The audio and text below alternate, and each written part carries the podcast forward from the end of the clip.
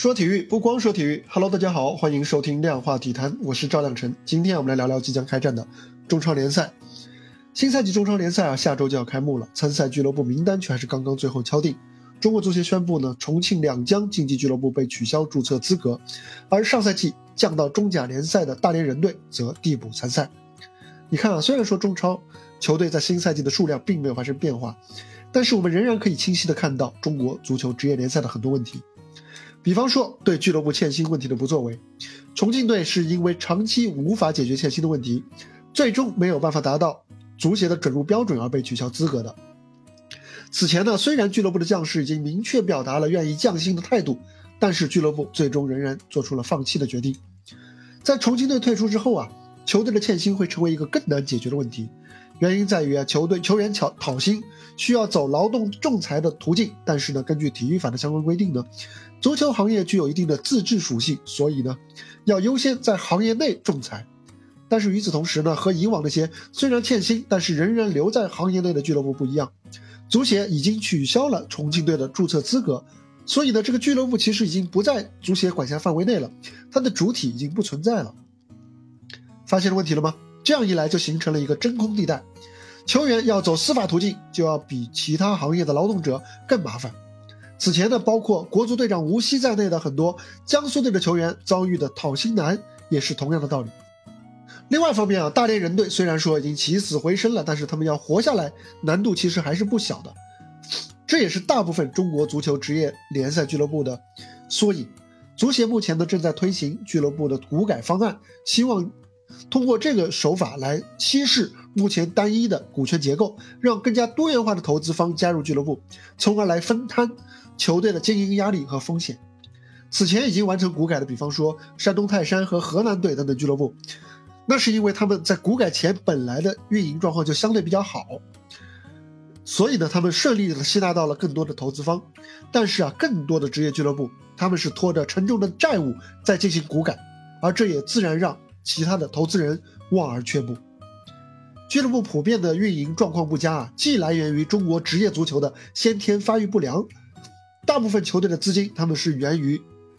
母公司的输血，他们自己的造血能力是不足的，所以呢，当他们的母公司运营状况不好的时候，俱乐部往往也会陷入危机。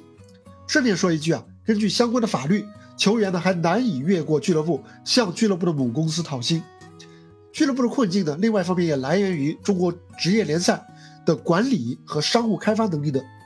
羸弱，尤其是近两年来的赛会制让赛程大幅度的缩水，上座率严重下滑。足协呢是推出了俱乐部中性名的政策，更是雪上加霜，连无形的广告效应都大打折扣。如果说投资中国职业足球大概率要亏本。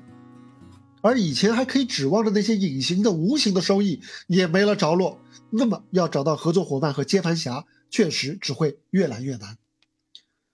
作为中国足球的管理者啊，无论是中国足协还是中超公司啊，都必须尽快增加自身的保障能力。他们既要保障行业生态末梢的运动员们来获得运动劳动所得，在处理欠薪的时候呢，助他们一臂之力，同时呢，也要尽可能的保障俱乐部的。合理的利益和权益，在赛程制定、赞助分红和商务开发等方面予以更多的支持。我觉得足协和中超公司要有利益共同体的意识，他们要更多的以参与者而不是管理者的姿态投入其中。俱乐部欠球员的薪水，至少在法律上还有据可依，但是因为足协的举措导致的俱乐部的入不敷出，却是难以统计也难以追讨的。现在重庆队死了。大连队、大连人队活了，中超球队的数量虽然没有变化，但是这样的生死其实不是简单的加减法，整个中国职业足球实际上还是减员了。而且呢，这次消失的还是历史悠久、曾经拥有中国最火爆球市之一的重庆足球。类似的剧情啊，还可能出现在其他的俱乐部身上。中国足协需要尽快的做出应对的措施，来帮助足球投资者和外部市场重拾信心。至少，先想方设法减轻盘旋在他们心头的不安全感。现在中国职业足球已经是触底了，但是能不能就此触底反弹，还真不好说。据我了解啊，还有好几支中超球队的欠薪问题拖着没解决，这些呢都可能成为新赛季的一颗定时炸弹。而其他球队也面临着各种各样的问题，比方说，因为众所周知的原因，广州队新赛季一线队三十五人的名单当中，有二十九人来自于恒大足校，平均年龄只有二十一点一二岁，比其他的球队要少了五岁到八岁不等，创下了广州队建队十二年来的最年轻的记录，更刷新了中超最年轻球队的历史记录。这样的阵容可能连一些中甲球队都不如，来打中超。他们会带来惊喜，还是拔苗助长呢？值得我们继续关注。